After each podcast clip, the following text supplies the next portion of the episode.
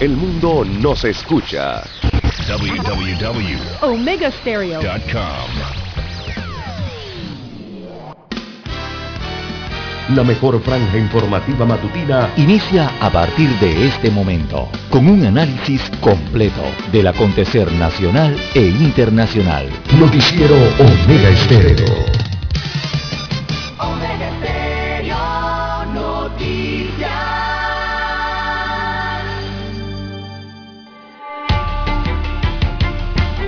A continuación, los titulares, con los hechos que son noticias hoy.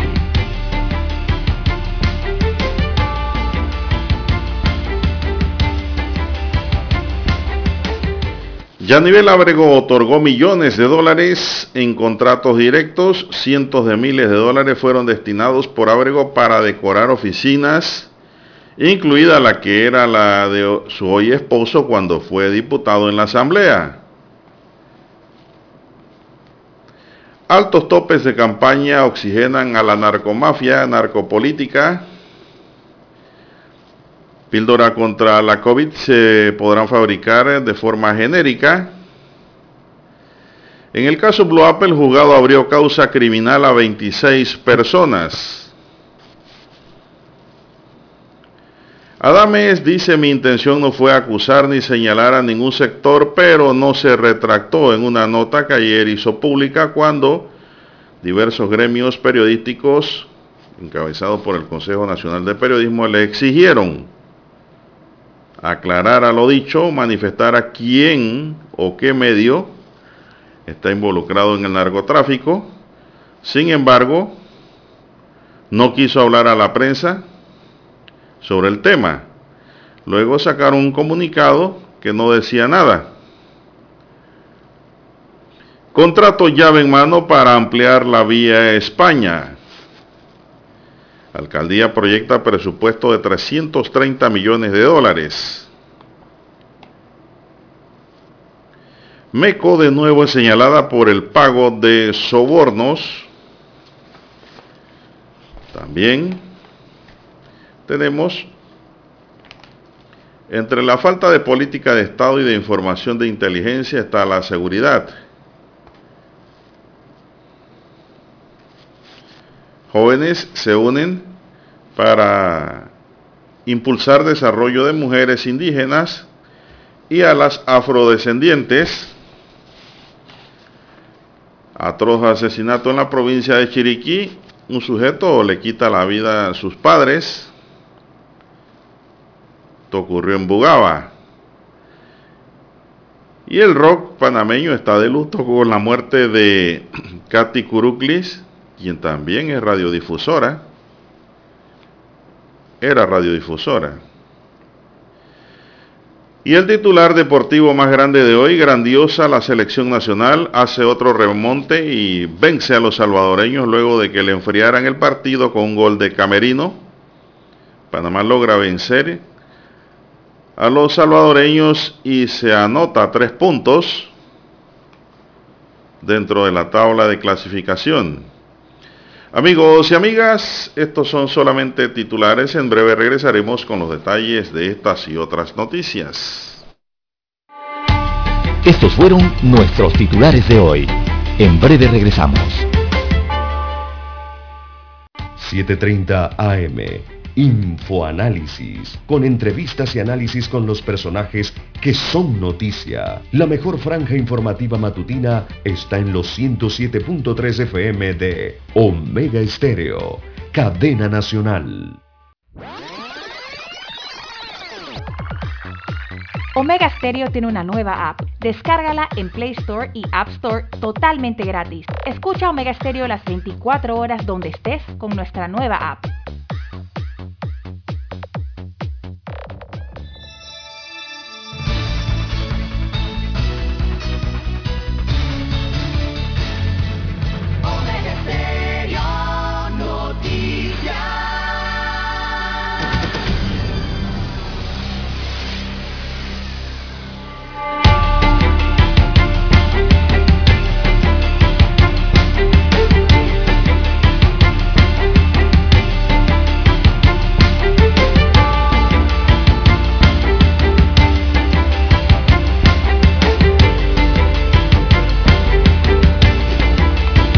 Amigos y amigas, muy buenos días. Hoy es miércoles 17 de noviembre del año 2021. Eric Pineda está en el tablero de controles. En la mesa informativa les saluda Juan de Dios Hernández Sanjur para presentarles las noticias, los comentarios y los análisis de lo que pasa en Panamá y el mundo junto a don César Lara. ¿Verdad? Iniciamos la jornada como todos los días con fe, perdón y devoción agradeciendo a Dios Todopoderoso por esta oportunidad que nos da de poder compartir una nueva mañana y de esta forma llegar hacia sus hogares, acompañarles en sus vehículos, en sus puestos de trabajo, ¿verdad? Los que van entrando y los que van saliendo hasta ahora. Pedimos para todos salud, divino tesoro, seguridad y protección, sabiduría y mucha fe. Mi línea directa de comunicación, anótela ahí, es el WhatsApp, doble seis, catorce, catorce, cuarenta y cinco. Ahí me pueden escribir al doble seis, catorce, catorce, cuarenta y cinco para cualquier aporte que nos quiera enviar de lo que acontece por donde usted está en estos momentos. Cualquier pregunta o consulta también se la respondo en el doble seis, catorce, catorce, cuarenta y cinco. Así es, vamos a iniciar esta jornada, señoras y señores. Bueno, con la noticia deportiva, pienso yo, o pensamos la mayoría, ¿verdad? La noticia más importante en el fascinante mundo de los deportes, la terapia de este convulsionado mundo. Así es, y tenemos que la roja anoche fue arrolladora. ¿Te gustó el juego? Eric, ¿lo viste? Dice que estaba en el estadio, Eric. Vestido de colorado. El estilo de chapulín. La Roja fue arrolladora en el Rommel Fernández, logrando un una importante victoria contra El Salvador. Eh, Waterman y Góndola fueron los héroes de la noche por las anotaciones que hicieron sin menoscabar la participación del resto del elenco, que en verdad fueron los que cuadraron el juego para lograr esas victorias muy importante. Y yo creo que casi todo Panamá ayer estaba en sintonía de, los juegos del fútbol local. En esta oportunidad, ya que el estadio Romel Fernández fue el escenario de este encuentro, la selección nacional le da un baile a El Salvador en el estadio y los vence 2 por 1 y cobra pues la revancha de la selecta del 1 a 0 que nos hicieron allá en El Salvador. Ayer cayó un aguacero muy fuerte que preocupó mucho a la gente aquí porque El Salvador juega muy bien en las charcas con la, pelota lenta, ¿no? Y pues no fue así, porque el Romel Fernández tiene buenos desagües. La cancha parecía una mesa de billar después de tremendo aguacero. Locura en el estadio Romel Fernández, Gutiérrez, Panamá, lo vuelve a hacer. Remontó en dos minutos un partido que iba perdiendo 1 a 0 ante El Salvador para terminar ganándolo 2 por 1 por la octava, por la fecha 8 del octagonal final de CONCACAF. Cecilio Waterman, eh, el Aquaman, a los 50 minutos y Freddy Góndola a los 52, el chorrillero que destacó anoche y le dio un tono distinto al juego cuando entró en la segunda etapa. Para la Roja anotó el segundo gol y remontaron el gol madrugador de Jairo Enríquez cuando apenas corrían 12 segundos de haber iniciado el partido. Yo ni me había sentado todavía en mi butaca cuando cayó ese gol. Es más, ni me di cuenta. Gol sorpresivo. En medio del humo. Sería el humo que nos afectó. Había mucho humo allí por los fuegos artificiales, que las cámaras ni siquiera podían enfocar con claridad la cancha, todo se veía blanco como si fuese neblina. Allí, pues, en medio de ese humo cayó ese gol sorpresivo. Los dirigidos por el danés Thomas Christensen se vieron sorprendidos por la rápida salida de la selecta, que en dos toques ya estaban en el arco defendido por Luis Manotas Mejía y con un potente disparo de Enríquez que rebotó y marcó dentro, se fueron arriba en el marcador. Pero la selección nacional no bajó los ánimos y fue mejor que su rival en la primera parte, pero no anotaba, no entraba el gol, se negaba la pelota a entrar en todas las llegadas que hacía Panamá. Estrellaron el balón en dos ocasiones en la portería custodiada por Mario González, que anoche tuvo una actuación buenísima. El salvadoreño en la cabaña de su equipo paró muchos tiros que iban para adentro. Ya en la segunda parte se refrescó un poco el partido y vienen los cambios. Entra Góndola por Omar Brownie, que anoche pues no tuvo su mejor noche en el juego, estaba un poco lento, no sé qué le pasaba, un poco descoordinado, a pesar de ser un excelente jugador, bueno, no era su noche. Y en otra muy buena lectura del partido por parte del cuerpo técnico de Panamá, Panamá se remonta. El jugador deportivo del Táchira de Venezuela entró enchufado recibiendo la pelota luego de una gran jugada de César Yanis que anoche fue la bujía. Hay que destacar esto, ¿eh? César Yanis anoche fue la bujía del equipo de la selección nacional en lo que era recuperación y reparto de balón. Así es, es quien se la centra a Waterman, quien de cabeza vence a González por su, su tamaño, ¿no? Su altura. Pero este muchacho, en verdad, eh, hay que hacerle un reconocimiento, como se lo hacemos aquí en la mesa, César Yanis, que anoche hizo la que hace el negrito Quintero. Ese fue el negrito Quintero de anoche. Jugó muy bien en lo que era recuperación y reparto de balón. Y pues en el uno a uno con los salvadoreños, pues los paseó como le dio la gana. Y pues lamentablemente tuvo que salir por cansancio. Y yo pienso que ya había rendido demasiado, lo entregó todo en la cancha, Yanis. Así que luego de ese gol, solo pasarían dos minutos para que el propio Góndola entonces le diera la vuelta a la situación luego de una asistencia del lateral derecho Michael Amir Murillo, que anoche jugó bien también. Con este resultado, Panamá llega a 14 puntos, 14 unidades, mientras que los Cuscatlecos se alejaron del sueño mundialista, ahora con 6 puntos. Eso fue lo que anoche ocurrió en un resumen de la Marea Roja contra la Cele o la Selecta del Salvador. El Salvador para mí no jugó mal, realmente Panamá terminó el juego bastante herido, ¿ah?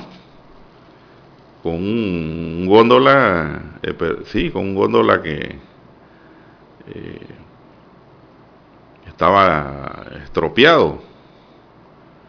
Tenía como un desgarro muscular, qué sé yo, pero aún así hizo en última instancia un disparo, un pase, que por poquito cae el tercer gol es un gran esfuerzo en su lateral derecho. Así que fue un buen juego, excelente juego. Eh, la verdad es que cuando en ese primer tiempo la bola amenazaba con entrar y rebotaba y se caía eh, fuera o repegaba en el travesaño o pegaba en el poste, eh, me parecía como que Panamá no iba a tener su noche. Porque nosotros habíamos hablado aquí, César Lara y yo, de que para todo se necesita también un poquito de suerte. Ese es el toque especial que tiene todo lo que uno haga en la vida. Pero resulta ser que en la bola no quería entrar. Y ya hemos tenido juegos así que, oye, pasamos una velada muy triste. Pero bueno, Christian Senin, eh, como buen técnico que es, detectó dónde estaban las fallas rápidamente como capitán, dónde estaban las fallas del barco, inmediatamente produjo los cambios necesarios y ahí se produjo lo que queríamos los panameños. Una victoria sobre El Salvador para amanecer más tranquilos e irnos de Navidad y Año Nuevo tranquilos y volver en enero echándole ganas de nuevo. Eso fue lo que ocurrió anoche en el Rommel Fernández. No sé, don César, si usted nos puede comentar algo más. Bueno, como todos los panameños, Juan de Dios, eh, contentos por la victoria anoche del Océano Nacional, que nos pone, eh, nos reafirma por lo menos dentro de esos cuatro principales, dentro de ese grupo de cuatro que, se ha despegado en la tabla de posiciones eh, para este Mundial Qatar 2002. En el sentido de buscar el pase directo o estar en la opción de repechaje eh, rumbo al Mundial. Esto nos da una mejor, una mejor posición. Nos hemos colocado en una mejor posición. Hasta el momento lo que tenemos asegurado es el repechaje eh, con este resultado, ¿no? Pero lógicamente no es lo, no es lo, no es lo que aspiramos a finalizar en marzo. Que aspiramos es a obtener eh, uno de los tres boletos, el primero, el segundo o el tercer boleto directo. Eh, Panamá eh, hace 14 puntos y lo que hizo anoche fue hacerlo nuevamente, don Juan de Dios, fue remontar, fue ganar y, repito, se afianza en la zona de repechaje de la CONCACAF. México perdió ante Canadá y más que perder ante Canadá, don Juan de Dios, es que México, hay que comprender que México ha perdido el primero, ha perdido con el primero de los tres rivales directos. Ahora mismo lo que tenemos son cuatro equipos con posibilidades más claras hacia el Mundial, que son Canadá, Estados Unidos, Panamá y México. Bueno, de, entre esos cuatro, don Juan de Dios, tienen que jugar tres juegos, evidentemente, ¿no? De aquí a marzo.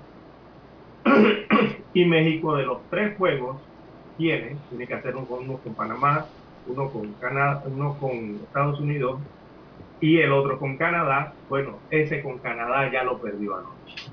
Así que de esos nueve puntos que son los más importantes, de los 18 que están en disputa, los nueve puntos más importantes son contra sus rivales directos. Bueno, anoche México perdió con Canadá y no obtuvo esos tres puntos. Los tres puntos se los llevó Canadá. Así que es eh, la importancia de la victoria, por lo menos de Canadá anoche, para los canadienses, y eh, la preocupación entonces de México ante la derrota que tuvieron anoche. Y el tema de los Estados Unidos, bueno, que no pasó del empate en el Caribe, una eh, selección jamaiquina los Juan de Dios, que eh, sorprende, como usted señala, que son muchas elecciones que eh, se presentan a veces, que vienen abajo en la tabla y hacen daño. Bueno, eh, anoche Jamaica hizo eso allá en el Caribe. los Estados Unidos perdió una, una, una, oportunidad importante allí con este océano caribeño y sobre todo de obtener los tres puntos. De los tres, bueno, obtuvo uno, aunque no es una selección directa, no, es un rival directo por el momento.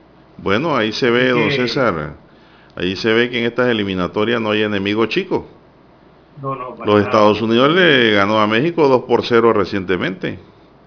Sí, mírelo contra El Salvador. Y anoche Canadá los puso en el congelador a los mexicanos y le ganó. Y anoche eh, el bolillo casi le saca un empate a los ticos en un 1 a 1 al último minuto eh, Costa Rica desempató el juego, un juego pues triste para los ticos, que este año esta eliminatoria están flojos. han, logrado recomponerse en algo los ticos, aunque todavía siguen con nueve puntos eh, alejados de esos 14. Panamá está cinco puntos sobre Costa Rica y eh, gana entonces Costa Rica a los catrachos. La selección de Honduras ahora sí ya eh, no tiene ninguna posibilidad, oficialmente ya están eliminados de poder, de poder llegar a obtener cualquiera de estos boletos en refugiados. Ya simplemente serán partidos de trámite los que tendrá que realizar Honduras para finalizar eh, esta competición. Bueno, supuestamente hay tres puntos más para Panamá, ellos tienen que enfrentarse nuevamente eh, usted lo ha dicho, supuestamente hay que ganar. Por eso lo digo, supuestamente porque aquí no hay enemigos chicos. Eh, Panamá, mire, Panamá debería estar en el primer lugar en esa tabla, Lara. Si no se hubiese, si, no hubiese jugado mal con El Salvador en el primer juego. tuviera 17 puntos. Tuviera adelante. Pero bueno, así es el fútbol. No estamos mal porque hay un empate puntual con México, pero por diferencia de goles México está en tercero ahora mismo. Así es. Uno ve la tabla y diría, bueno, de los dos con 14 puntos se están peleando el repechaje y el tercer boleto directo. Eh, pero bueno, por diferencia de goles, eh, Panamá ocupa la zona de repechaje y México aún se mantiene entonces en, con eh, en la zona esa del tercer boleto. ¿no?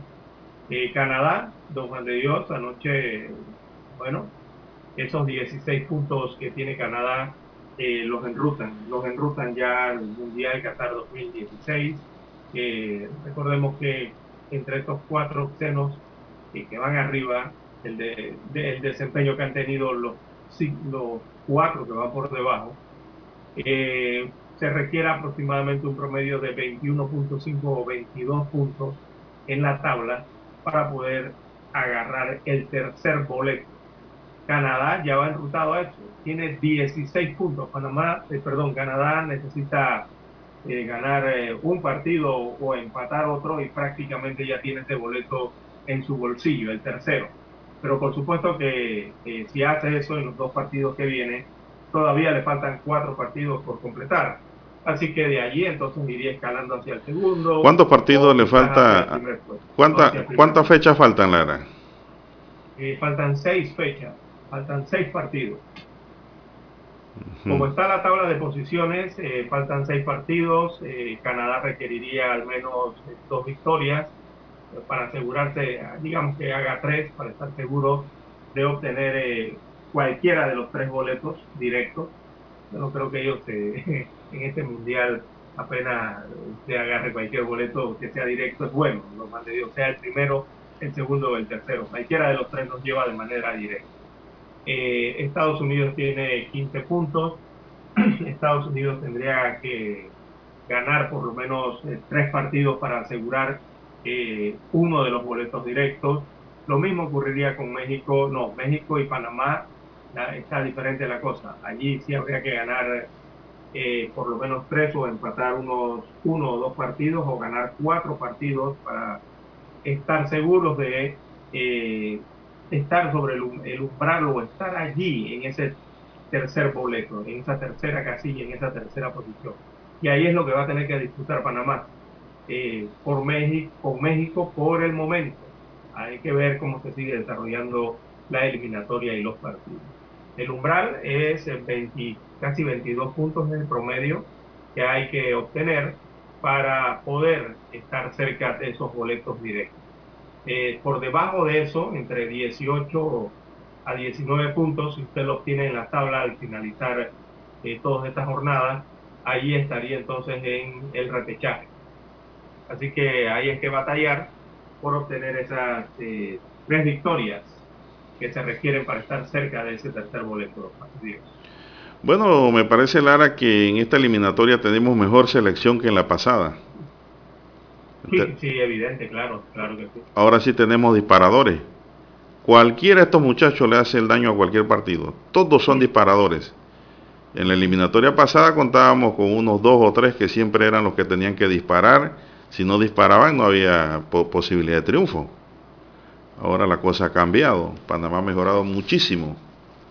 Y eso lo están diciendo los grandes en Estados Unidos y México, Lara, que Panamá ha mejorado su, su selección mucho más. Muchos le atribuyen eso, Lara, también al nuevo técnico, que es el que tiene el ojo clínico para escoger. Su estrategia, ahí va donde va la parte técnica, ¿no? Eh, se ha conformado un equipo técnico importante, un equipo que, mide el rendimiento de jugadores, don Juan de Dios. Usted mide el rendimiento de jugadores, usted sabe de acuerdo a las características o cómo se te presenta un partido o cómo es un rival, eh, tú sabes entonces eh, básicamente a qué jugadores poner en la cancha para poder contrarrestar esas situaciones. Y eso es lo que está teniendo Panamá. eh, don Juan de Dios. Bueno, hay que hacer una pausa, Lara. Que ha contratado. Vamos a hacer una pausa para escuchar nuestro himno nacional.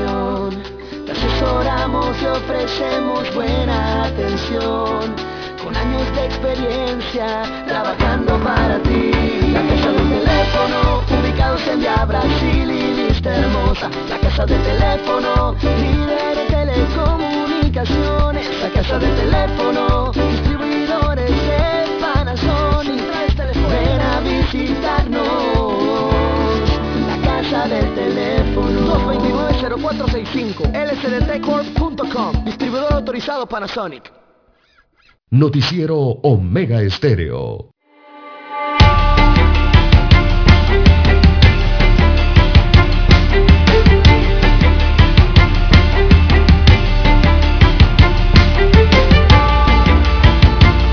Bien, señoras y señores, continuamos. Eh, bueno, don César, ¿y qué le pareció el comportamiento de la marea roja, de la, como quien dice, de el jugador número 12 del estadio ayer. ¿Qué, le, pareció ese comportamiento? se portaron bien, don Juan de Dios. Muy bien. Nada de cánticos ni nada de esto. Así es, lo hicieron bien, animaron el equipo sin caer en vulgaridades y en discriminaciones. Se siente mejor así un resultado. Eh, fue una asistencia al estadio y una participación del público eh, Lara, de manera ejemplar para cualquiera, cualquiera fanaticada del mundo. Porque de lo contrario, pues pasa lo que no queremos, que la selección juegue sin público. Vienen las sanciones. Y anoche el estadio estaba a reventar. Estaba lleno y se logró el resultado. Bueno, solamente aquí leo que en la madrugada, bueno, después del partido, se puede decir, hubo un incidente en el Chorrillo, en donde la Policía Nacional detuvo al jugador, Cristian Martínez, junto a su esposa, esto luego de que se diera una balacera en el chorrillo. Pero ¿qué pasó? Que la policía confundió al jugador y a la esposa con los que habían participado en esa balacera. Vea usted. Y pues parece que los policías no ven, no ven fútbol. O no saben de fútbol. La buscaron por el color del cabello. Sí, no, y digo, Cristian Martínez es inconfundible. Esto, pero bueno, esa es nuestra policía. Así es. Se lo llevaron para el cuartel por error. Sí. Eh, esperemos se haya solucionado todo el malentendido. Bien por la afición Don Juan de Dios, Panamá cuando se dispone, cuando quiere hacer las cosas, las puede hacer y las puede hacer bien. Así que felicidades a todos los fanáticos que asistieron ayer eh, al estadio, don Juan de Dios. Eh, en cuanto a la anotación eh, de ayer, don Juan de Dios, esa que hizo El Salvador, Jairo Martínez fue quien anotó ese gol. Y ese gol entonces pasa para los récords del área de la CONCACAF, ese gol que nos anotaron anoche. 12 segundos. Y en 15, no, 15 segundos. Es la, es la, el conteo final. Eh, y Don Juan de Dios, ese gol es el gol más rápido en la historia de las eliminatorias de la CONCACAF. ese que anotó El Salvador anoche a Panamá. Y lo sorprendente es que es la segunda eh, anotación, la segunda, la que le sigue después de ese gol, la más cercana está 25 segundos de diferencia. O sea que ese gol fue rápido de verdad anoche, ¿ah? en esos 15 segundos. Eh, el más rápido había sido a los 40 segundos de un partido eliminatorio en CONCACAF, así que este lo supera. El Salvador eh, por lo menos se llevó eso, ¿no? Del partido de anoche. No, El Salvador no jugó mal, Lara. El Salvador jugó bien, a mi manera de ver el partido, ¿no? lo que puedo leer de ese resultado. Ellos no jugaron mal, pero Panamá fue mejor. Eh, Panamá pudo haber tenido un resultado mucho más amplio. ¿ah? no? Uh, el balón se negó en muchas ocasiones a entrar.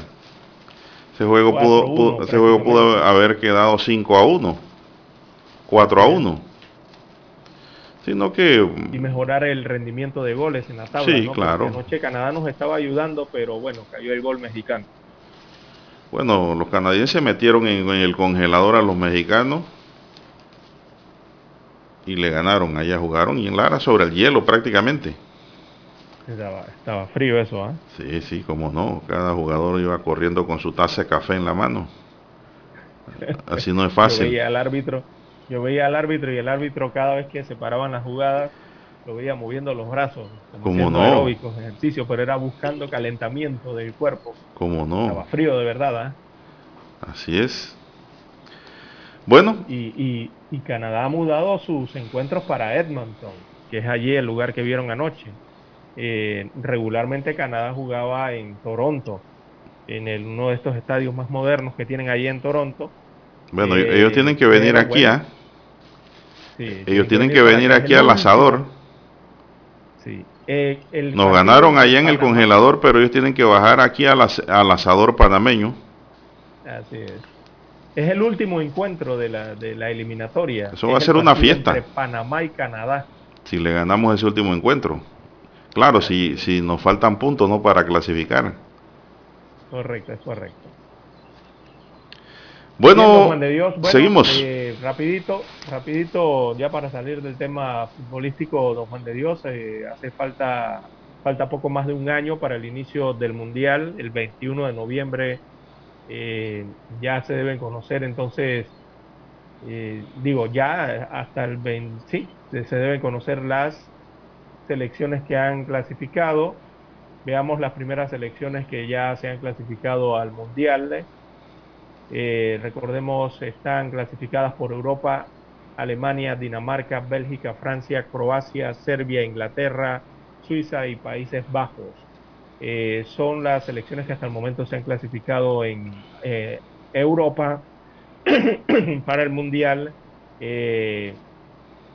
Portugal tendrá que ir a un repechaje, Italia tendrá que ir a un repechaje contra otros equipos como Escocia, Rusia, Suecia, Gales, eh, Macedonia, Turquía, Ucrania, Australia y República Checa. Entre ellos se disputarán eh, tres boletos que aún hay dispuestos eh, en Europa, entre todas esas otras selecciones que le mencioné. Increíble lo de Portugal y lo de Italia, ¿no? Por la Conmebol, anoche clasificó Argentina para el Mundial, don Juan de Dios. Argentina entonces se suma a Brasil por parte de, la, de Sudamérica son los dos equipos clasificados para el Mundial por la Conmebol. Eh, por la parte de África todo todavía está por disputarse. Eh, ellos están cerrando una ronda para ir a una ronda final en la cual, bueno, ya hay países como Argelia, Túnez, Nigeria, Camerún, Mali, Egipto, Ghana, Senegal, Marruecos y República Democrática del Congo que están encaminados entonces a esa ronda eh, final.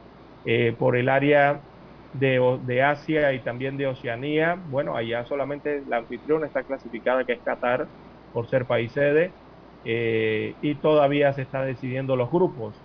en los grupos los comanda hasta el momento Corea del Sur y también Irán, que serían los que podrían ir. Eh, en el grupo B, Arabia Saudita es el que marca y eh, Australia son los otros dos que forman cuatro y allí entonces quedaría un repechaje ese quinto boleto en Asia, eh, el repechaje se lo está disputando el Líbano y Japón hasta el momento. Hay que eh, ponerle el ojo a esas eliminatorias porque probablemente el, repechaje lo tendríamos que jugar con alguno de esos equipos de Asia. Por la CONCACAF. Eh, no hable, no hable de repechaje, Lara. Ya esos temas superados para nosotros. El repechaje. Hay que pensar en lo grande. Ah, no, en el vuelto. Pero de, pero de todas maneras hay que estar pendiente de cómo se va desarrollando por allá esa situación. Vamos a hacer otra pausa y entramos en otras noticias, don César.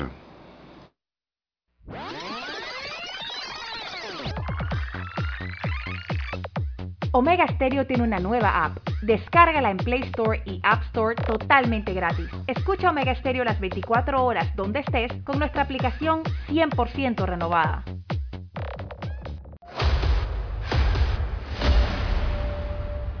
Desde los estudios de Omega Estéreo, establecemos contacto vía satélite con la voz de América. Desde Washington, presentamos el reportaje internacional.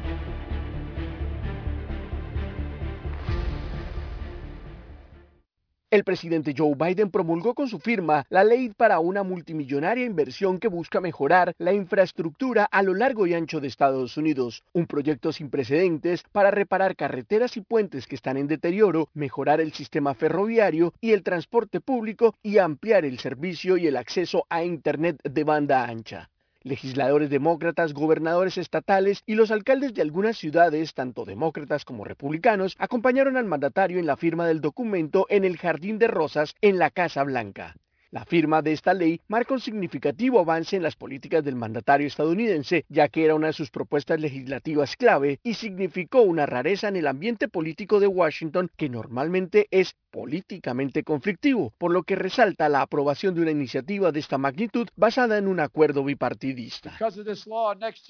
Debido a esta ley, el próximo será el primer año en 20 años donde la inversión estadounidense en infraestructura crecerá más rápido que la de China. Volveremos a tener las mejores carreteras, puentes, puertos y aeropuertos durante la próxima década. Llevará al mundo al siglo XXI con automóviles, camiones y sistemas de tránsito modernos. Vamos a hacer esto construyendo de nuevo y moviéndonos de nuevo. El mandatario destacó también lo que sucede en la política interna del país con proyectos como este. Con demasiada frecuencia en Washington, la razón por la que no hicimos las cosas es porque insistimos en obtener todo lo que queríamos, todo. Con esta ley nos enfocamos en hacer las cosas. Me postulé para la presidencia porque, en mi opinión, la única forma de hacer avanzar a este país era mediante el compromiso y el consenso. Así es como funciona el sistema. Esa es la democracia estadounidense. Además, el presidente Biden también se encuentra en medio de un prolongado debate sobre su legislación de casi 2 mil millones de dólares para inversión social, que sería la mayor expansión del gobierno en seguridad social para los estadounidenses en más de cinco décadas. Se espera que el Congreso pueda votar en las respectivas cámaras a finales de esta semana. Héctor Contreras, Voz de América, Washington. Escucharon vía satélite desde Washington el reportaje internacional. La mejor franja informativa matutina está en los 107.3 FM de Omega Estéreo. 5.30 AM. Noticiero Omega Estéreo. Presenta los hechos nacionales e internacionales más relevantes del día. 7.30 AM. Infoanálisis. Con entrevistas y análisis con los personajes que son noticia. De 8 y 30 a 9 y 30 de la mañana sin rodeos, con Álvaro Alvarado, de lunes a viernes, por Omega Estéreo. Somos Omega Estéreo. 40 años siendo la cadena nacional en FM Estéreo, pionera en Panamá.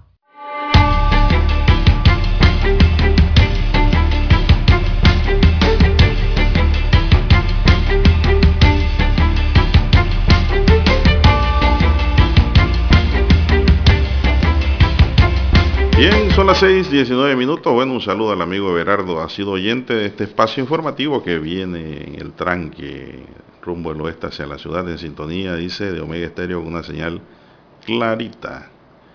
Gracias por siempre escucharnos. Así es. Eh, ¿Cómo no? Excelente. Son las 6.19 minutos y entrando en otra materia tenemos que el juzgado tercero liquidador de causas penales emitió un fallo en el que abre causa criminal para 26 personas por el caso Blue Apple, sociedad canasta que sirvió para armar un esquema de corrupción que involucró a contratistas del Estado, abogados, banqueros y exministros y que usó el sistema bancario para blanquear dinero de sobornos.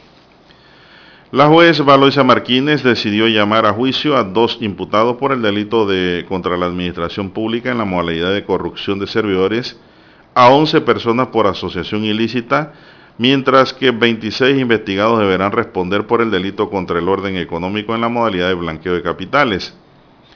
El comunicado del órgano judicial que dio a conocer la noticia no menciona nombres, pero en la vista fiscal que emitió el Ministerio Público sobre el caso, en noviembre de 2019 se pide juicio para una serie de personas que están involucradas. Aquí, pues, se mencionaba en, ese, en esa vista fiscal y aclaro, no es, la, no es el autocalificatorio de la juez, pero la fiscalía sí pedía para Federico Suárez, el ministro de Obras Públicas, y Jorge Ruiz, exfuncionarios de la cartera del MOD, por la supuesta comisión de delito contra la administración pública Así es, pedía llamamiento a juicio. También eh, eh, asociación ilícita y blanqueo de capitales. En la lista también figuran los hermanos Luis Enrique y Ricardo Alberto Martinelli Linares por blanqueo de capitales. También Joaquín Rodríguez, el gerente de Factor Global Inc. Federico Barrio, representante legal de Blue Apples por blanqueo de capitales al igual que el también ex titular de Obras Públicas, Federico Ford, y Adolfo Chichido Barrio, ex secretario privado de Ricardo Martinelli, por blanqueo de capitales. El juzgado declaró no viable la solicitud de llamamiento a juicio contra dos personas jurídicas. En la vista fiscal se menciona a Corporación y Energía del Istmo y Fundación Lemar.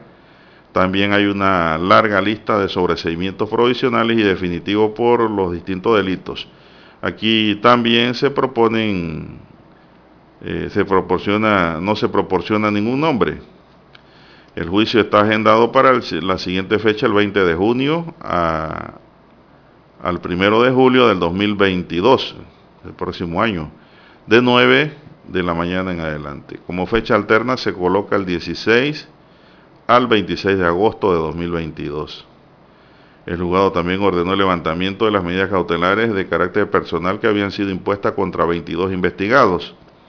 Este proceso fue abierto en 2017 luego de que se detectara una sociedad canasta creada presuntamente con el fin de recibir sobornos pagados por contratistas del Estado, de contratos y agilizaciones de pagos por proyectos asignados entre el año 2009 y 2014 cuando gobernaba Ricardo Martinelli.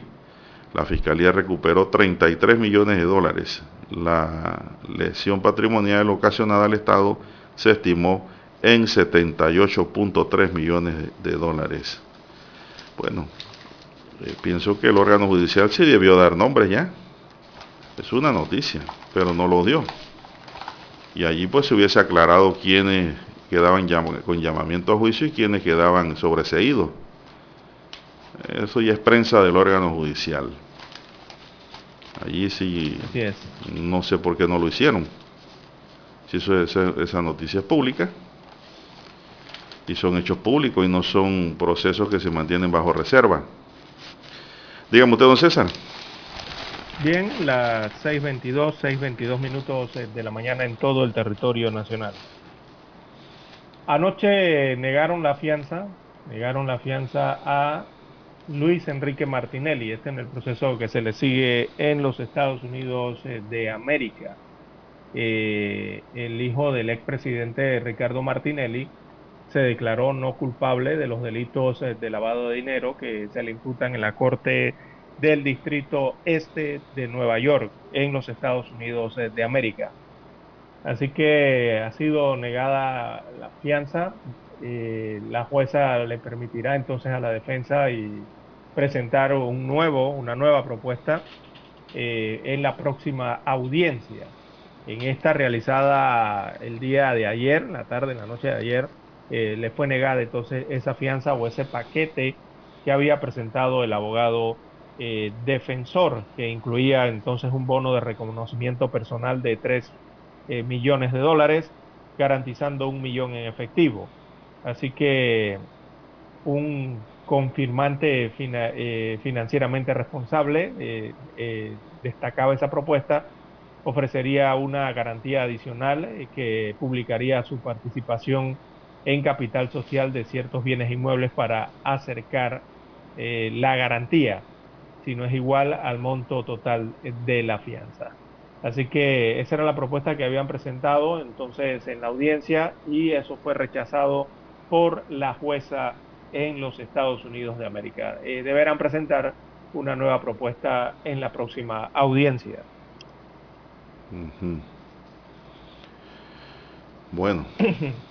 esa, esa, propuesta incluiría, incluía el confinamiento domiciliario eh, o sea que Luis, eh, la propuesta estaba sujeto entonces a toque de queda, como le llaman ellos en los Estados Unidos, en un apartamento eh, que Luis Enrique Martinelli había asegurado en Manhattan, ahí era el domicilio donde podía quedar.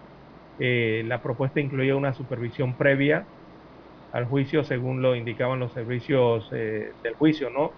O sea, viajes restringidos dentro de Nueva York, eh, era la propuesta, con la entrega de cualquier documento de viaje existente y sin solicitudes de documentos de viajes adicionales.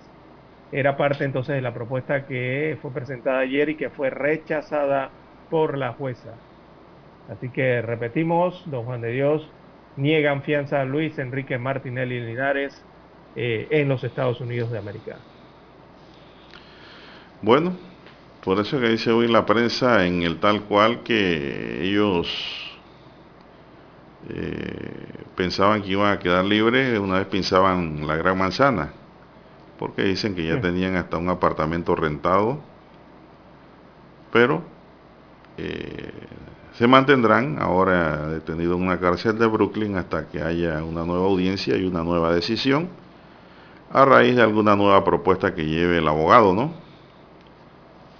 Así mismo, el abogado McGowan, creo que se apellido. Sí, así que vamos a ver qué acontece. El problema es que ahí le cargaron Lara el peligro de fuga. Es decir, la juez considera que se pueden volver a fugar. Porque destaca aquí la prensa de que ellos estaban en una negociación cuando salieron de Estados Unidos. Así es. Ellos estaban eh, en una negociación, pero dice su abogado que reconoce que ellos cometieron un grave error, ¿no? Un grave y poco meditado error cuando decidieron irse a Estados Unidos en junio de 2020 en plena negociación para un acuerdo de culpabilidad. Lo grave y poco meditado es haber seguido el consejo de aquel familiar cercano y antiguo funcionario de alto rango del gobierno de Panamá que los metió en este problema, dice el diario La Prensa en su columna de comentarios tal cual. Ahí está el problema, Lara. Bueno, al final eh, lo que se estila es que eh, se busca una declaración de culpabilidad, ¿no? Eh, a un cargo de conspiración de lavado de dinero. Eh, sin embargo, ayer Luis Enrique Martinelli se declaró eh, no culpable. Él, su defensa, ¿no? Lo declaró así ante el juicio. Así que habrá que esperar las siguientes audiencias, el desarrollo de este proceso que se sigue en el distrito oeste de Nueva York. Bueno, eso fue lo que ayer ocurrió allá. Son las 6.29 minutos. Me informan aquí que agarraron a nueve miembros de una banda, Lara en Chiriquí. La fiscalía y la policía dice que lo vinculan al pandillerismo en la provincia de Chiriquí. Y eso ocurrió entre ayer y anoche. Bueno, vamos a hacer una pausa, señoras y señores, para escuchar el periódico. Infoanálisis. De lunes a viernes, de 7 y 30 a 8 y 30 de la mañana por los 107.3 FM de Omega Estéreo. Con Guillermo Antonio Adames, Rubén Darío Murgas y Milton Enríquez. Infoanálisis. El programa para gente inteligente como usted.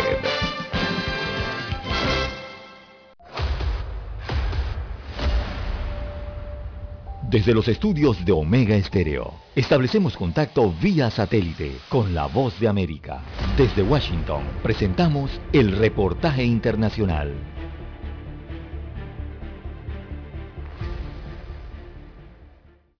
El gobierno argentino recibió una contundente derrota en las elecciones legislativas de medio término en la mayoría de las provincias y el peronismo perdió por primera vez en 38 años el quórum propio en el Senado. La oposición ganó en los distritos claves y más poblados como las provincias de Buenos Aires, Córdoba, Santa Fe, Mendoza y en la capital federal. El líder de la oposición, Juntos por el Cambio y expresidente de la Nación, Mauricio Macri, dijo que es el fin de una era. Estoy convencido que es el fin de una era, una cultura del poder oscura, perversa. Obviamente tenemos una transición hasta el 23 que hay que acompañar, que hay que administrar entre todos, porque tenemos frente a un gobierno que por eso le fue de mal, así de mal, que no tiene ni plan, no tiene rumbo, ha destruido la confianza con los argentinos y con el mundo. El presidente Alberto Fernández reconoció que cometió errores, convocó al diálogo en el Congreso y recordó que buscará un acuerdo justo por la deuda externa.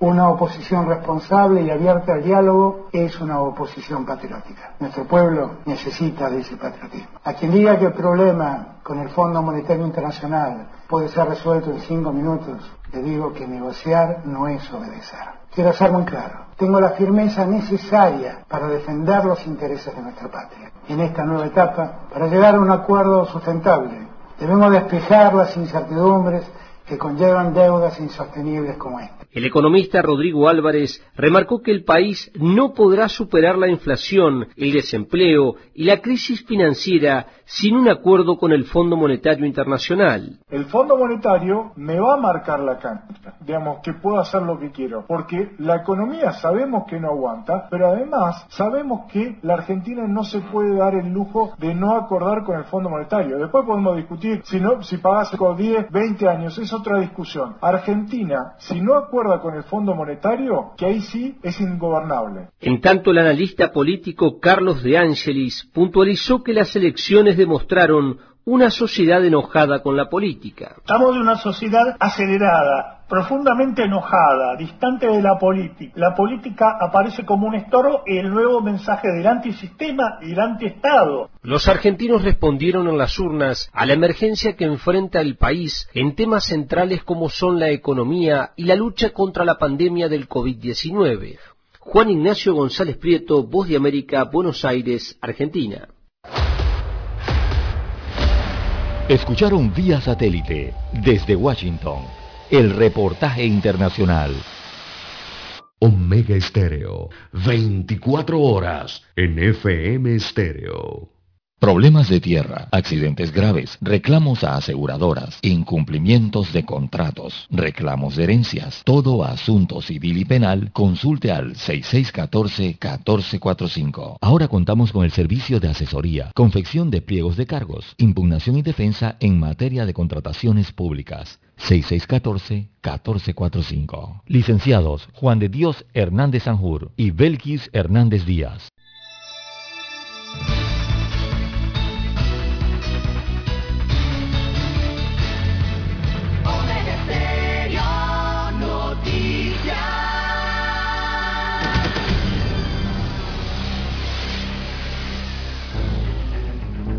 Las noticias impresas en tinta sobre papel. Con ustedes. Escuchando el periódico. Los titulares de las primeras planas de los diarios estándares de circulación en Panamá.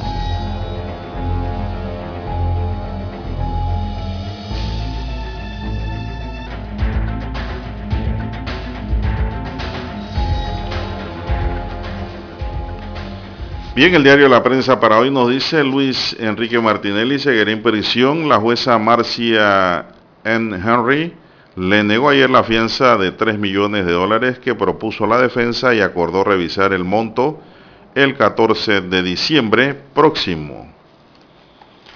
En otros titulares, para hoy dice la prensa, Yanivel Abrego otorgó millones de dólares en contratos directos Cientos de miles de dólares fueron destinados por Ábrego para decorar oficinas, incluida la del que hoy es su esposo, cuando fue diputado en la Asamblea.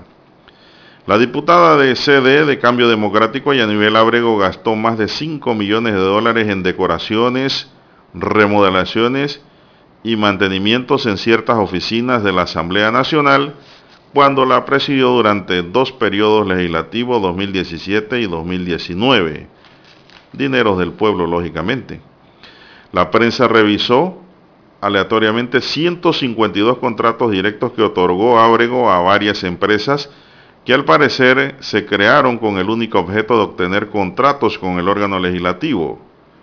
Por ejemplo, se observó que pagaron dos veces a una empresa por un mismo servicio y con un mes de diferencia entre las remodelaciones hechas por una, por una misma empresa están la realizada a las oficinas de la bancada del PRD y del entonces diputado perredista Kivian Panay, hoy secretario general de la Asamblea Nacional. Abordada sobre las remodelaciones a las oficinas, Panay de Panay Abrego esquivó el tema. Dijo que todas las solicitudes de remodelación procedían desde las administraciones anteriores. Más titulares, Adames dice mi intención no fue acusar ni señalar a ningún sector. Ante las críticas del Consejo Nacional de Periodistas, el presidente de la Asamblea, Cristiano Adames, dijo que su intención no fue involucrar, acusar ni señalar a ningún sector como partícipe de delincuencia y crimen organizado. Bueno, pero sí lo dijo. Parece que ahora no se quiere retractar. Le da pena. Contrato llave en mano para ampliar la vía España. El Ministerio de Obras Públicas licitará a través del esquema llave en mano la construcción de carriles exclusivos de metrobuses en vía España en la ciudad capital. Rafael Sabonge, titular del MOP, reveló que los trabajos en vía España tendrán un precio de referencia de 75.9 millones de dólares y agregó que el objetivo principal es agregar dos carriles exclusivos para el paso de los buses. Sabonge indicó que la deuda que generen los contratos llave en mano se cancelarán en dos pagos. El primero se realizará cuando el contratista alcance el 50% de avance y el segundo al momento en que el Estado reciba la obra. Píldoras contra la COVID-19 se podrán fabricar de forma genérica. Las farmacéuticas Pfizer y Merck Sharp and permitirán las versiones genéricas de sus medicamentos Plaxovit y también Molnupiravir, antivirales de consumo oral contra el coronavirus SARS-CoV-2. En el caso Blue Apple, el juzgado abrió causa criminal a 26 personas. El juzgado tercero liquidador de causas penales llamó a juicio a 26 personas indicadas en el caso Blue Apples. También dictó un sobrecimiento para 22 personas más. La audiencia ahora será el 20 de junio al 1 de julio de 2022. En otros titulares, la prensa nos dice, alcaldía proyecta presupuesto de 330 millones de dólares. En vivir, Olimpiadas de Robótica serán en Panamá. Y en economía, dice, MECO de nuevo es señalada por el pago de sobornos. Amigos y amigas, estos son los titulares del diario La Prensa y pasamos ahora a los titulares del diario La Estrella de Panamá. Así es, don Juan de Dios, el diario La Estrella de Panamá titula para hoy Seguridad entre la falta de política de Estado y de información de inteligencia. Destaca el principal reportaje de la decana de la prensa nacional, el asesinato del eh, ex subdirector del registro público, Agustín Lara, ha puesto en la palestra una vez más la inseguridad del país. Ex fiscales, ex ministros y otros especialistas coinciden en la falta de una política de Estado en materia de seguridad y la carencia de información de inteligencia para mitigar el problema. Eh, la estrella de Panamá acompaña este titular con una cita del ex fiscal de drogas José Abel Almengor. Destaca la cita, abro comillas, la estrategia de seguridad debería llevar a prevenir y evitar que las personas sean ajusticiadas e impedir que estos crímenes se cometan. No es correcto decir que los crímenes ocurren por problemas entre pandillas. Cierro comillas, es lo que dijo José Abel Almengor, ex fiscal de drogas citado en este reportaje del diario La Estrella de Panamá. También entre los títulos de portada de La Estrella, Pacto entrega los 391 acuerdos para la región occidental. Así que los gobernadores de las provincias de Chiriquí y Bocas del Toro, así como el de la comarca Nave Buglé, recibieron los acuerdos alcanzados para esta región del país del pacto bicentenario eh, titulado Cerrando Brechas. Aparecen en la fotografía protocolar. También Luis Enrique Martinelli Linares seguirá detenido en Estados Unidos de América. La jueza Marcia Henry negó la solicitud de fianza a Luis Enrique Martinelli Linares y permanecerá detenido en un mes eh, se evaluará una nueva solicitud de fianza. Eso se registrará eh, pasados 30 días. También en el tema de corrupción, caso Blue Apple, 26 personas eh, son llamadas a juicio por blanqueo de capitales y otros delitos. En sociedad desarrollan el reportaje, jóvenes se unen para impulsar el desarrollo de mujeres indígenas y afrodescendientes. Este reporte está en la página 4B del diario La Estrella de Panamá. También en la sección de vitrina, el Nobel de Literatura Wol Soyinka hace un llamado a las movilizaciones contra el abuso de poder. En la página verde del diario La Estrella de Panamá, las ecológicas, en la sección de Planeta, eh, arrecifes de coral, una propuesta de protección que no avanzó en la Asamblea Nacional de Panamá. También para hoy la estrella de Panamá en su fotografía principal la titulan eh, Año Nuevo, una celebración para vacunados. Bueno, muestra en la gráfica, esto es Nueva York. Así que muestra la zona turística de Times Square, lo queda en Nueva York. Estará abierta para que los neoyorquinos y visitantes puedan recibir el año nuevo. Sin embargo, solo podrán acudir las personas vacunadas contra la COVID-19, según informó ayer el alcalde Bill de Blasio, alcalde neoyorquino. Así que ya lo saben los que quieren ir a Año Nuevo y celebrar en Times Square. Bien, el cuadro COVID-19 del diario La Estrella de Panamá destaca 474.928 casos confirmados. Estos son todos los casos a lo largo de la pandemia. Eh, en las muertes o fallecimientos acumulados registra 7.348 decesos. El día de ayer fallecieron dos personas a causa de la enfermedad, esto en las últimas 24 horas. También en las últimas 24 horas se reportaron 193 contagios nuevos o casos nuevos, fueron 193 eh, las pruebas positivas y en cuanto a los recuperados va por 465.662 las personas que se han restablecido, se han curado de la enfermedad. Bien, amigos oyentes, estos son los títulos del diario La Estrella de Panamá.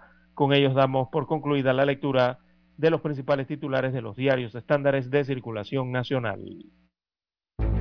Hasta aquí, escuchando el periódico. Las noticias de primera plana, impresas en tinta sobre papel. 7.30 AM Infoanálisis, con entrevistas y análisis con los personajes que son noticia. La mejor franja informativa matutina está en los 107.3 FM de Omega Estéreo, cadena nacional. Para anunciarse en Omega Estéreo, marque el 269-2237.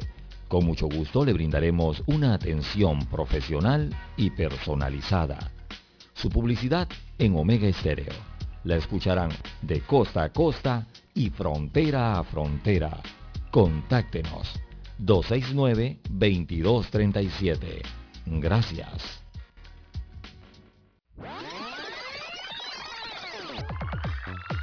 Omega Stereo tiene una nueva app. Descárgala en Play Store y App Store totalmente gratis. Escucha Omega Stereo las 24 horas donde estés con nuestra nueva app. Omega Estéreo, 40 años de innovación. Desde los estudios de Omega Estéreo, establecemos contacto vía satélite con la voz de América. Desde Washington, presentamos el reportaje internacional.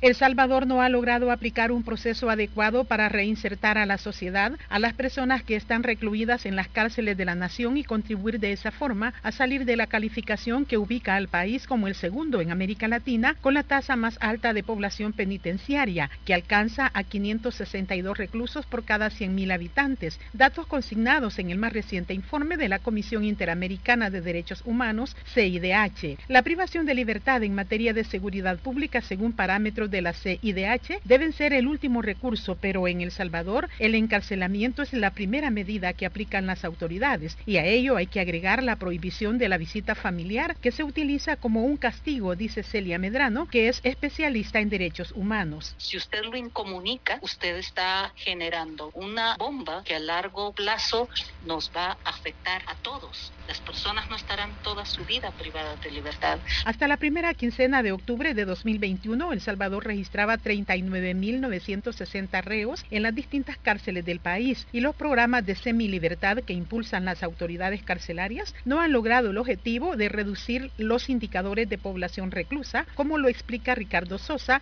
experto en criminalística. Del total de privados y privadas de la libertad en el sistema penitenciario, un 20% ha reincidido y ha llegado por delitos más graves. Por lo tanto, esto lo que nos indica desde el punto de vista criminológico es que existe un fracaso en el programa de diagnóstico y tratamiento penitenciario. El especialista Sosa reconoce que el sistema penitenciario de El Salvador redujo a un 12% el hacinamiento en las distintas cárceles. En tanto, las autoridades penitenciarias dicen que han ampliado espacios para la resocialización de los internos, pero advierten que serán severos en aquellos casos en los que los reclusos hayan cometido delitos como secuestros y homicidios. Nerima del Reyes, Voz de América, El Salvador. Escucharon vía satélite desde Washington el reportaje internacional. Omega Estéreo, 24 horas en FM Estéreo.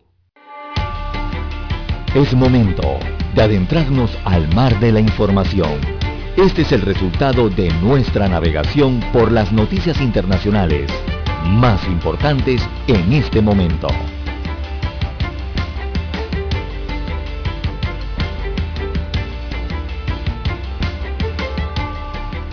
Bien, amigos oyentes, las 6.46, 6.46 minutos de la mañana en todo el territorio nacional.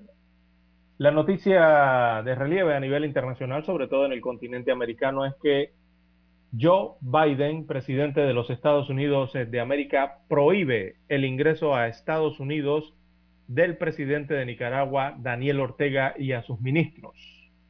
Así que eh, es la situación eh, que se está presentando por el momento debido a la represión y los abusos del gobierno de Ortega y quienes lo apoyan, así que exigen que Estados Unidos actúe, según aseguró ayer el mandatario norteamericano. Eh, el presidente norteño, entonces, repito, prohibió ayer el ingreso a su al territorio de la administración que dirige del mandatario centroamericano Daniel Ortega. También prohibió la entrada a territorio norteamericano de su esposa, que recordemos también es vicepresidenta de Nicaragua, ella es Rosario Murillo. Y también prohibió eh, la entrada a los Estados Unidos, eh, digamos, de aquí de una amplia gama de ministros y de funcionarios. Hay un listado grande al respecto de funcionarios nicaragüenses. Así que el poder desde el 2007 que obtuvo Ortega, eh, también el pasado 7 de noviembre, eh, obtuvo un cuarto mandato desde, desde que ha asumido el poder y es un cuarto mandato consecutivo en unos comicios que no tuvo rivales de peso debido a que siete aspirantes presidenciales de la oposición fueron detenidos y tres de sus partidos eh, ilegalizados en Nicaragua. Dice Joe Biden, veamos, abro comillas, le cito, he tomado la decisión de que es de interés para los Estados Unidos de América restringir y suspender el ingreso al país de miembros del gobierno de la República de Nicaragua, encabezados por el presidente Daniel Ortega, incluida su esposa y vicepresidenta Rosario Murillo, y a todos aquellos vinculados a actos que atentan contra las instituciones democráticas del país. Cierro comillas es lo que dice el comunicado de la Casa eh, Blanca. Y esa larga lista de personas eh, que ahora son personas no gratas o no gratas, eh, incluye a legisladores nicaragüenses, incluye a alcaldes nicaragüenses, a miembros del gabinete nicaragüense, a los que acusa entonces de haber violado los derechos humanos para castigar a manifestantes pacíficos. Eh, así también como una serie de altos funcionarios de la policía también no podrán entrar a los Estados Unidos, ni de organismos de seguridad y otros organismos gubernamentales como servicios penitenciarios, también del Poder Judicial y del Ministerio del Interior. Así que muchos funcionarios han sido declarados no gratos allá en Estados Unidos de América, funcionarios nicaragüenses. bien, es la situación que se presenta en Centroamérica respecto a Nicaragua.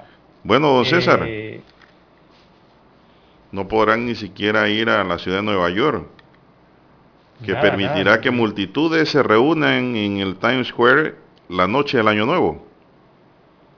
también, otra No podrán ir allá ellos. Si no pueden entrar a Estados Unidos, se la perdieron. Los que pueden ir, Sí, lógicamente. Ni tampoco ir a ver al, al ratón Mickey. Así es.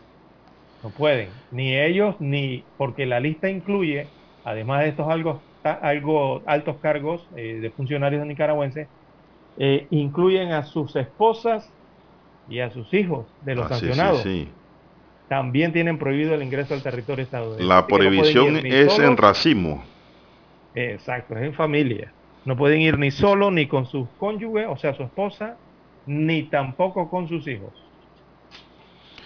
Bueno, eso ocurre en Estados Unidos. Bueno, también se informa que el presidente de Estados Unidos, Joe Biden, dijo que al final de esta semana anunciará si mantiene o no a Sharon Powell al frente de la Reserva Federal.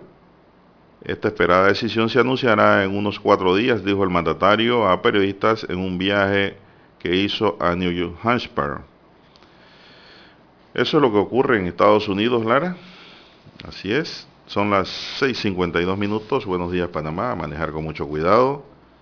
Los precios del petróleo terminaron dispersos ayer, afectados por un dólar fuerte, pero menos inquietos al alejarse de la posibilidad de usar las reservas estratégicas estadounidenses de crudo que el gobierno del presidente Joe Biden esbozó para propiciar una baja de la inflación. Tratar de rebajar el precio del barril, Lara, porque va para, para arriba. Está por los 100 ya. Son las Sí, 6.53 minutos. No sé si tienes algo más de carácter internacional. Eh, bien, eh, bueno, podemos eh, tener eh, el, eh, una situación que está ocurriendo en, en India, en Nueva Delhi. Eh, allá han ordenado el cierre indefinido de las escuelas, pero no es un cierre por tema de la pandemia, don Juan de Dios. La pandemia no tiene que ver nada con ese cierre No. de las escuelas públicas en Nueva Delhi. Lo que está ocurriendo en Nueva Delhi es que eh, hay altos niveles de contaminación en el aire y han tenido, ante esa situación, han tenido que cerrar las escuelas públicas eh, en esta ciudad, allá en que ha decretado entonces este cierre hasta nuevo aviso eh, y ha urgido Nueva Delhi entonces a la gente a teletrabajar, trabajar desde casa a través de computadoras. No, el teletrabajo es la modalidad moderna, Lara. Sí. Y también allá en Nueva Delhi se ha prohibido el acceso de los camiones de mercancías no esenciales a la ciudad. Esto, todas estas medidas para tratar de contener lo que ya son unos niveles peligrosos de contaminación en esta ciudad de la India, don Juan de Dios.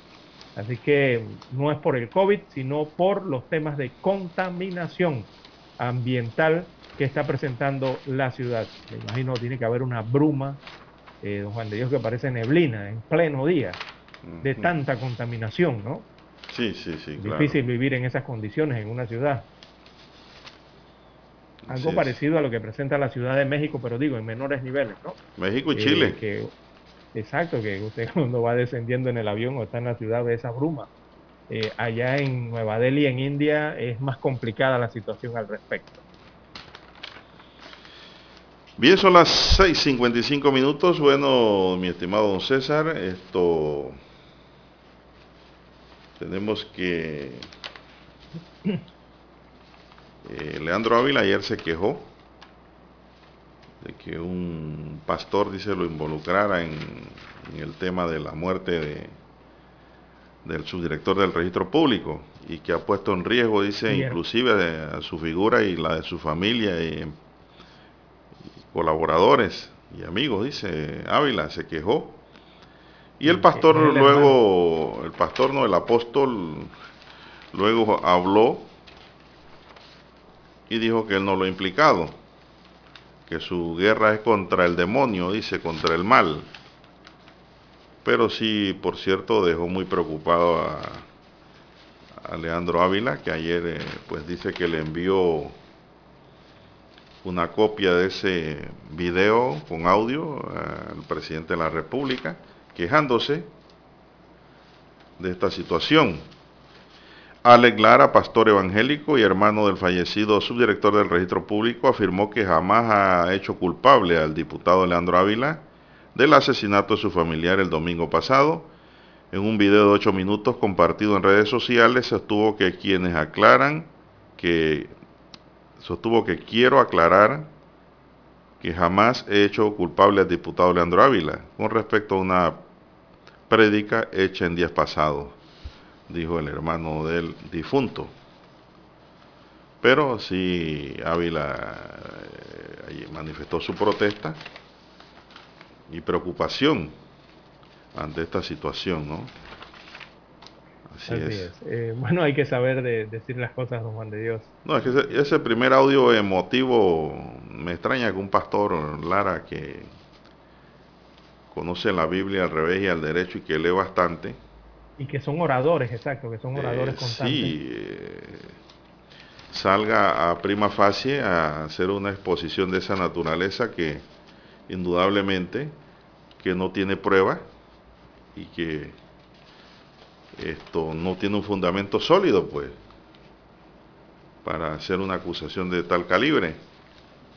A lo que ahora veo que se ha retractado, don César cuando ha dicho de que él no ha, él no dijo lo que dijo. Así, que es, don Juan de Dios.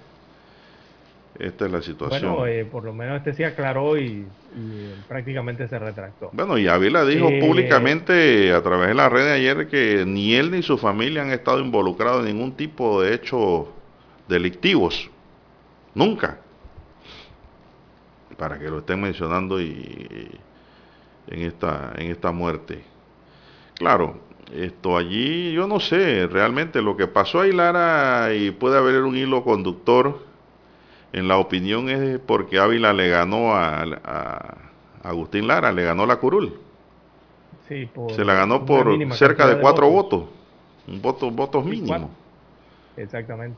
Entonces eso como que no le gustó mucho al difunto y dijo que lo iba a impugnar. Yo no sé si impugnó y si impugnó perdió, porque Ávila es el diputado hoy día. Sí, él la perdió en, en, la mesa, ¿no? Del Tribunal Electoral. Así es. Pero digo, no, se, puede, no se pueden estar lanzando, Lara, ese tipo de acusaciones eh, a través de los medios, Lara. Eh, todo eso es susceptible de demandas, de querellas penales. Es decir, eh, todas esas cosas, no, eso no es bueno porque engendra, crea más problemas en el camino. Así que esto, lo mejor es, bueno, por lo menos ya se retractó públicamente, o por lo menos dijo que no, no dijo el pastor. Sí. Pero yo, yo lo tomo como una retractación porque sí lo mencionó. Recién falleció el subdirector del registro público. Por eso digo, uno no se puede ser emotivo de esa forma ante el público y mantener pues un poco la cordura al hacer una expresión pública. Lo mismo ha pasado con el señor Cristiano Adame, presidente de la Asamblea, diputado de la República, que dijo una cosa que ahora no, no, no quiere retractarse, pues, y ha desviado la pelota, ha desviado la atención. Pero de eso vamos a hablar después de la siguiente pausa, Eric. Vamos a la pausa para volver con este tema también.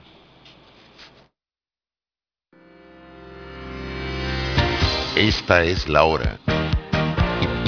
7 AM. 7 horas. Omega Estéreo, 40 años con usted en todo momento. El satélite indica que es momento de nuestra conexión. Desde Washington vía satélite y para Omega Estéreo de Panamá, buenos días América. Buenos días América, vía satélite desde Washington.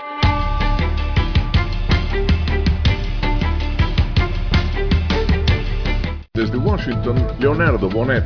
El presidente Joe Biden celebró la promulgación de su plan de infraestructura como la primera gran victoria legislativa de su gobierno. El ambicioso plan de 1.2 billones de dólares incluye inversiones en reparación de carreteras y puentes, así como la modernización de puertos y aeropuertos y el establecimiento de redes amplias de energía, agua e internet. Debido a esta ley, el próximo año será el primer año en 20 años que la inversión en infraestructura estadounidense crecerá más rápido que la de China. Volveremos a tener las mejores carreteras, puentes, puertos y aeropuertos durante la próxima década. El paquete presupuestario recibe un amplio apoyo de los estadounidenses. Jorge Agobián, Voz de América, Washington. Mientras Estados Unidos busca promover la vacunación de sus menores, países en Europa restringen la movilidad de los no inmunizados ante un rebrote sustancial del coronavirus en ese continente. Los austriacos no vacunados experimentarán fuertes restricciones de movilización para actividades no esenciales, según anunció el canciller de la nación. Significa restricciones de movimiento para los mayores de 12 años. Debo decir que no damos este paso con ligereza, pero lamentablemente es necesario. La decisión ha generado protestas porque los afectados alegan que representa una violación de sus derechos. Mi cuerpo, nuestros cuerpos, tenemos derecho a decidir sobre ellos. Lo que está pasando aquí es una total discriminación. Laura Sepúlveda, Voz de América. En Chile, el Senado se reunió este martes para someter a votación el juicio político del presidente Sebastián Piñera, iniciado por la oposición, que busca removerlo porque supuestamente favoreció la venta de una empresa familiar durante su primer gobierno. La crucial sesión se produce a solo cinco días de que los chilenos acudan a las urnas para elegir presidente para el periodo 2022-2026, cuyo ganador recibirá la banda de mando el 11 de marzo de 2022 de Piñera o de su sucesor en caso de que sea destituido. China se mostró satisfecha por el encuentro virtual entre Xi Jinping y el presidente Joe Biden, considerándolo augurio de mejores relaciones, mientras que Estados Unidos fue menos expresivo, al tiempo que las dos potencias mundiales intentan reducir más de un año de tensiones. Desde Washington vía satélite y para Omega Estéreo de Panamá hemos presentado Buenos Días América. Buenos días América, vía satélite, desde Washington.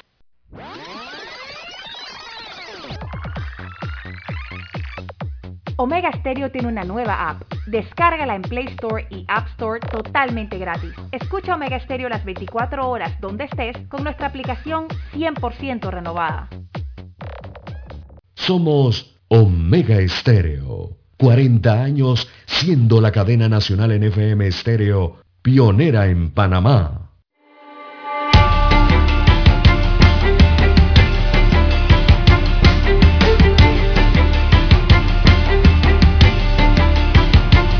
Bien, son las 7, 3 minutos y aquí me reacciona Lara, don César, el eh, 7592 y me envía un WhatsApp que dice, mucha atención, dice, por ser, para ser apóstol se requieren dos cosas.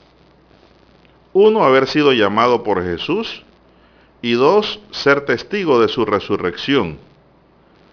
Por lo que después de los doce apóstoles nadie puede asumir ni usurpar ese título, dice este oyente. Lara, ¿qué te parece? No deja de tener mucha razón el, el amigo oyente. Así es. No, no, no, no, imagínese. Tiene que haber conocido personalmente a Jesús. Exacto. Esos son los apóstoles. No veo de otra. Pero bueno, los periódicos hablan de apóstol, porque el papel aguanta todo, ¿no? Sí, claro, porque se consagran ¿no? en el hecho de, de entregar su vida, de dar su vida por Dios y, y por el Evangelio, ¿no? Yo creo que... Por allí les llaman apóstoles. Me parece que la palabra correcta es pastor. Mm, Sí, yo también me parece que por ahí es la cosa. La palabra genérica debe ser pastor. Porque ni el Papa es apóstol. Ni el Papa, Lara. Exacto, por, por eso señalo, por el, el tema de seguir a Jesucristo y, y- y seguir su vida y, y, dar la vida por el Evangelio, bueno, eso, se es una cosa, pero el, otro es que, eh, según las escrituras, por lo menos tiene que haber sido testigo de Jesucristo o de Jesús, haber conocido, haber estado en ese tiempo, ¿no? Bueno, César, y tenemos aquí que ayer hubo reacción ya no solo del Consejo Nacional de Periodismo, sino de los gremios periodísticos en general luego de que el Foro de Periodistas de Panamá también exigió este martes 16 de noviembre al presidente de la Asamblea Nacional, Cristiano Adames, que se retracte y ofrezca disculpas por aseverar que el narcotráfico se ha infiltrado en los medios de comunicación del país. La Junta Directiva del Fórum de Periodistas por las Libertades de Expresión e Información se declara a partir de este momento en sesión permanente a la espera de las disculpas públicas y la retractación del presidente de la Asamblea, Cristiano Adames, por sus desafortunadas declaraciones aseverando que el narcotráfico se ha infiltrado en los medios de comunicación, indicó la organización mediante un comunicado en redes sociales. La reacción del fórum surgió luego de que Adames comentara el lunes ante una gran cantidad de periodistas sobre el asesinato de su copartidario Agustín Lara y las posibles infiltraciones del narcotráfico en la política si se ha infiltrado como han filtrado a los medios de comunicación, como ha infiltrado a, a los empresarios, como ha infiltrado a todos los entes de desarrollo, la economía nacional y la vida nacional y por eso se exige que tengamos presente cuáles son las causas reales y quiénes son implicados, dijo el presidente legislativo. Bueno, que diga nombre y... Exacto. Porque eh, respondieron con un comunicado, Lara, zigzagueante el que calla otorga. Fueron emplazados públicamente, Lara. Sí, el foro y los gremios periodísticos los emplazaron. El foro y el consejo lo, lo, emplazó. Y el consejo. Y la APR, que también También, exactamente. Eh, son los tres únicos eh, gremios o asociaciones que han pedido esto. Entonces el presidente del legislativo eh, como que no quiso dar a entender o darlo a entender propiamente, ¿no? No quiere admitir una equivocación, Lara. no, no, no quiere hacer dote de la caballerosidad que aparenta, Lara. No, yo mantengo en que... Y de la honorabilidad que aparenta, porque aquel hombre honorable se retracta de lo que dice mal o se equivoca. El errar es de hombre. Pero este caballero no, no acepta ni ha dicho nada. Por el contrario, trata de evadir la respuesta diciendo que no dijo, pero sí lo dijo. Yo me sentí incómodo ayer, Lara. Así es. Todos los periodistas nos sentimos incómodos, y más los independientes. Así mismo Son las 7, 8 minutos, señoras y señores. El presidente de la Asamblea Nacional, Cristiano Adames, asegura que su intención no fue involucrar, ni acusar, ni señalar específicamente a ningún sector de la sociedad como partícipe de la delincuencia y el crimen organizado. Así lo dice hoy Panamá Press, que nos envía la información, el portal informativo de momento. Adame fue increpado por el Consejo Nacional de Periodismo por decir que el narcotráfico se había infiltrado en los medios de comunicación tras ser preguntado el pasado 15 cuando lamentaba el asesinato del subdirector del registro público, Agustín Lara. Siento que este problema se intensifica cada vez más y con mayor violencia, invadiendo diferentes escenarios, tal como ha sucedido en otros países en donde el narcotráfico se ha infiltrado en sus instituciones y bases sociales. Adames invitó a los gremios periodísticos y medios de comunicación a un diálogo para buscar soluciones y prevenir la infiltración del crimen organizado en nuestro sistema. Sí, pero primero diga, que me equivoqué y me retracto. Exacto. Retráctese y pida las disculpas. Así es, sea honorable y hágalo. Entonces, esto eh, no tiene sentido. Lo que está planteando un diálogo con la gente que él ha acusado, a los gremios a los medios y a los periodistas. No, no, no. Y a los periodistas en general. Exacto, es una falta de respeto, oiga. Es una falta de respeto total. Exacto. y eh, si tiene quiénes son los medios, que aporte los nombres y que aporte los medios, aporte de los casos específicos como han pedido. Entonces, ahora yo hago una pregunta, yo hago una pregunta, la, César. infiltraciones, ¿no? César, yo hago una pregunta ahora.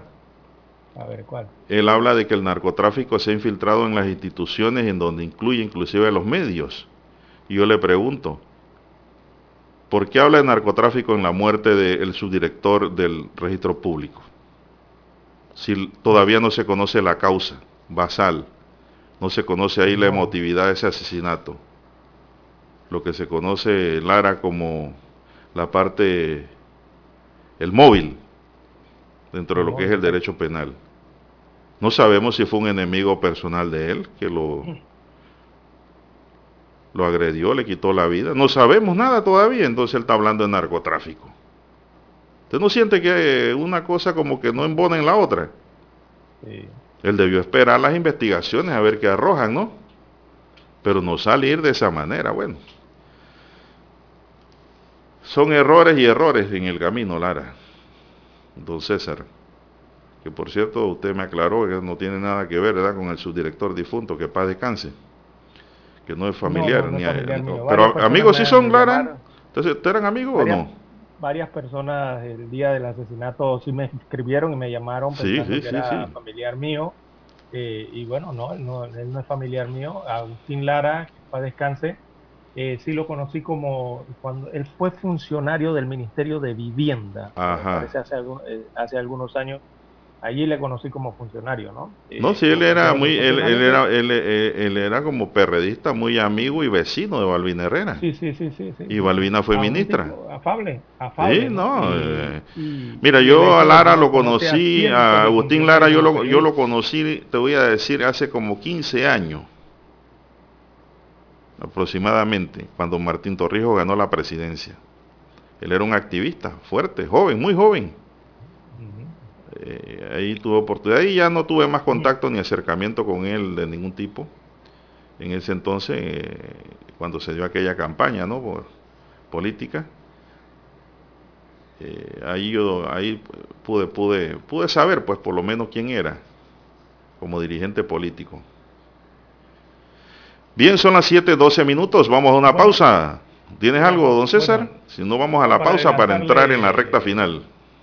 No, en cuanto a las investigaciones de este caso de Lara, vamos a utilizar un minutito rápido allí. Eh, adelante, hay recordemos que ahí el colombiano de 23 años acusado de conducir la motocicleta, él fue llevado ya al, al sistema penal acusatorio, es de nombre Sebastián González Sánchez, supuestamente, ¿no? Eh, así que eh, él fue capturado con una indumentaria, la motocicleta fue ubicada, según las fuentes, en su residencia. Y eh, un testigo protegido que estaba cerca de el Agustín Lara, en la cancha de Los Andes número 2, eh, fue quien dio las primeras pistas sobre la indumentaria que utilizaba el conductor de la moto y del sicario que lo acompañaba. Así que luego de eso, las autoridades utilizaron todos los videos del sistema de cámaras de vigilancia del Metro de Panamá y los sistemas de vigilancia de la policía y de la autoridad del tránsito que están sobre la vía eh, Bolívar y la Domingo Díaz y llevaron entonces hasta el crisol eh, a los sicarios en moto, o sea, las imágenes, ¿no?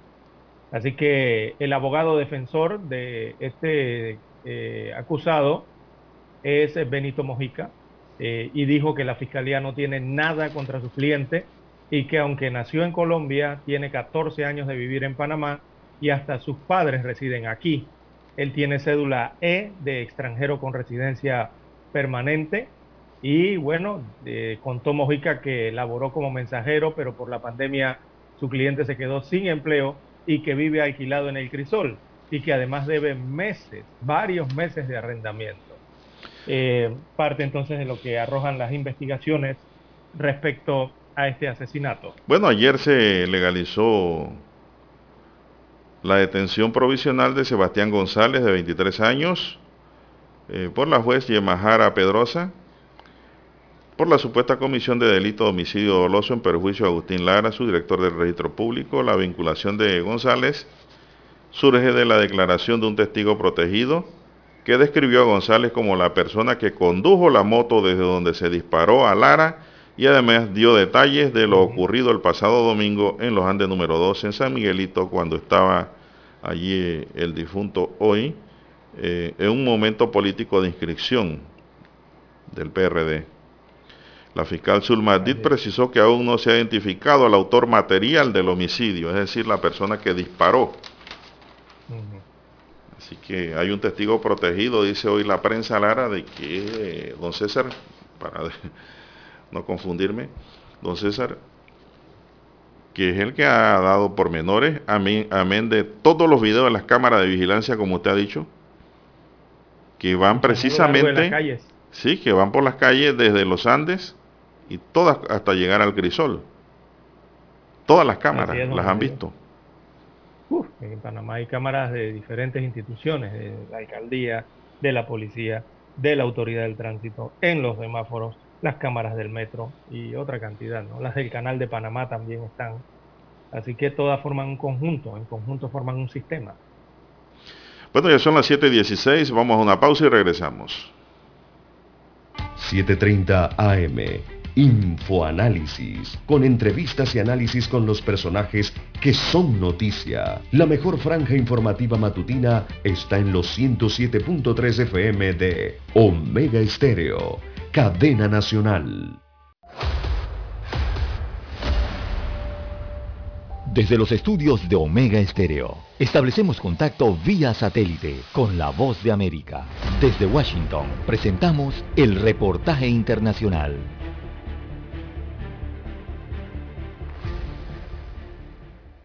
Las sanciones internacionales contra instituciones del Estado de Nicaragua y funcionarios del gobierno sandinista no se han hecho esperar luego de las elecciones generales del 7 de noviembre y el Departamento del Tesoro de Estados Unidos anunció sanciones que alcanzan al Ministerio Público y a nueve colaboradores del presidente Daniel Ortega. Al mismo tiempo, el Reino Unido aplicó sanciones a la vicepresidenta Rosario Murillo y otros ocho funcionarios del sandinismo, mientras Canadá también impuso sanciones contra 11 personas en respuesta a lo que describió como violaciones contra continuas a los derechos humanos en Nicaragua. Desde el exilio en Washington, D.C., Aide Castillo, que es integrante de la organización Nicaragüenses en el Mundo, explicó a La Voz de América que la presión internacional obliga al gobierno de Nicaragua a realizar movimientos entre sus funcionarios para protegerlos, pero definitivamente los ponen aprietos. Que aquí también las alcaldías han sido usurpadas completamente en su rol autónomo. Alcaldías orteguistas se convirtieron prácticamente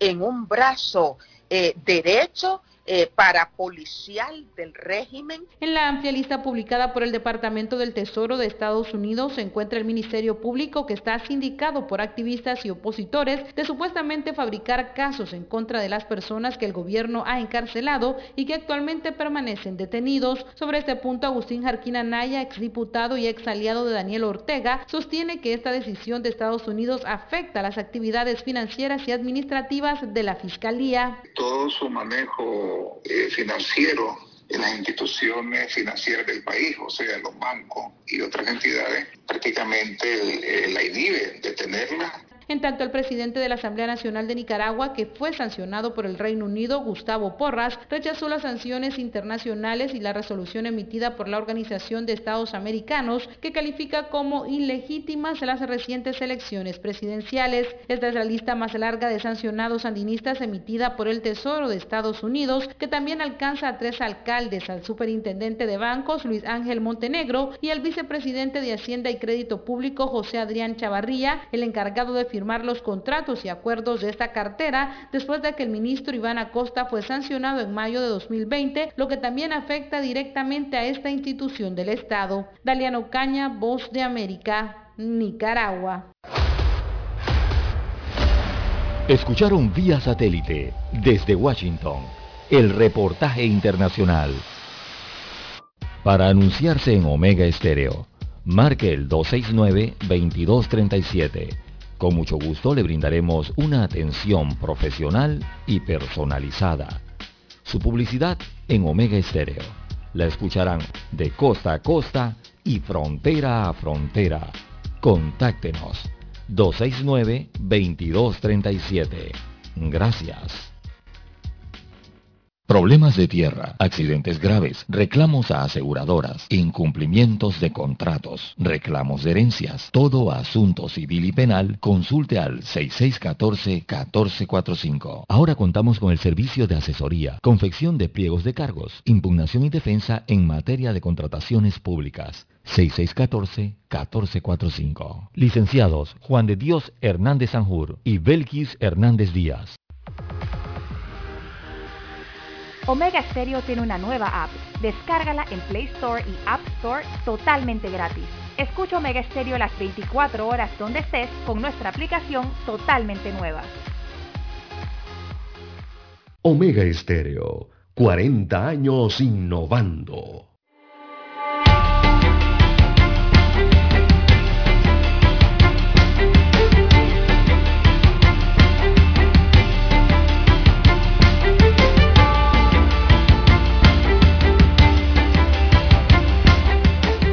Bien, son las 7.20 minutos. 7.20 minutos en su noticiero Megesterio, el primero con las últimas. Continúa la ola de violencia y criminalidad en nuestro país. Lara, ayer, eh, don César, eh, una mujer, pues, eh, murió por un balazo mientras estaba cenando o comiendo, no sé si era almorzando en su casa en Pacora. Aminta Pérez González, conocida como Yayi, de 50 años de edad, se encontraba al mediodía de ayer comiendo tranquilamente en su casa cuando fue alcanzada por una bala. Murió minutos más tarde en el centro de salud de Pacora. De acuerdo a las autoridades médicas, la víctima mantenía una herida de arma de fuego en la espalda. El crimen se perpetró en una humilde vivienda de zinc ubicada en el sector conocido como La Invasión, en Pacora, Sí, sector 4. el este de la capital. Las autoridades judiciales investigan el móvil del hecho de sangre, pues ya allí al momento del ataque se encontraba con su cónyuge. Testigos comentaron que eh, su cónyuge, pues, eh, perdón, testigos comentaron que sujetos armados llegaron al lugar y dispararon contra la casa, así como el que agarre la bala, pues. El Ministerio Público inició las investigaciones del caso. Dígame. Esa era una casa de paredes de zinc. Sí, era una casita, de- de metálica, ¿no? una casita de, de estos asentamientos espontáneos. Eh, presuntamente, lamentable. según las investigaciones, eh, bueno, dicen que el conocido su pareja sentimental, de nombre Chucky, era quien presuntamente eh, era el blanco, ¿no? De- del ataque. Supuestamente.